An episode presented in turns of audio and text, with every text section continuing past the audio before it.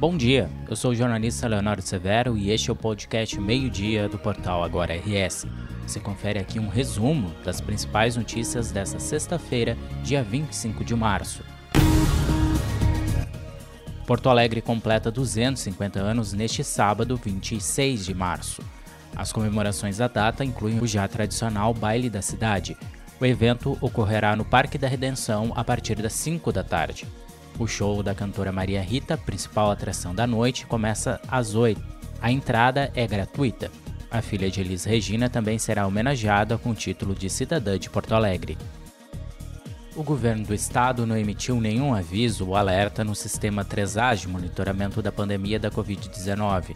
Nessa semana, a média móvel dos casos confirmados apresentou redução de 8%. Com isso, a incidência semanal de casos no estado é de 233 casos a cada 100 mil habitantes. O número de pacientes internados, entre suspeitos e confirmados, também caiu. Foram registradas 76 internações em leitos clínicos e 60 em UTI, a menos do que na semana passada.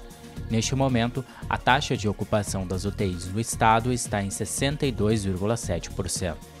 O IPCA 15, que mede a prévia da inflação oficial, ficou em 0,95% em março deste ano. Esta é a maior alta de preços para uma prévia de março desde 2015, quando o índice ficou em 1,24%. Os dados foram divulgados hoje pelo Instituto Brasileiro de Geografia e Estatística, o IBGE.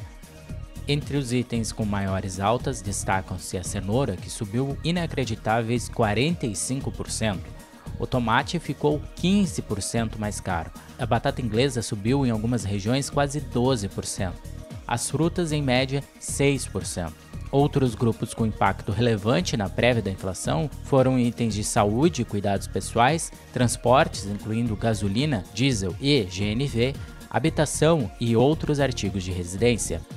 A sexta-feira iniciou com chuva fraca em pontos isolados entre o norte e o nordeste do Rio Grande do Sul, no decorrer da manhã e parte da tarde, o tempo instável segue nessas regiões.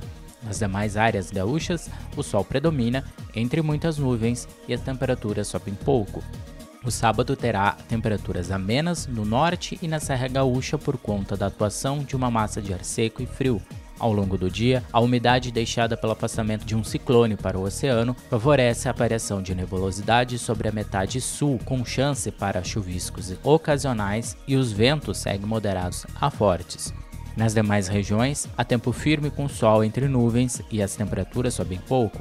No domingo, a massa de ar seco e frio ganha força e o sol predomina em todas as regiões.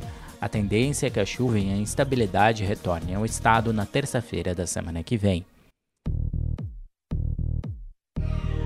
Esta edição do meio-dia chegou ao fim. Mantenha-se informado em agora no rs.com.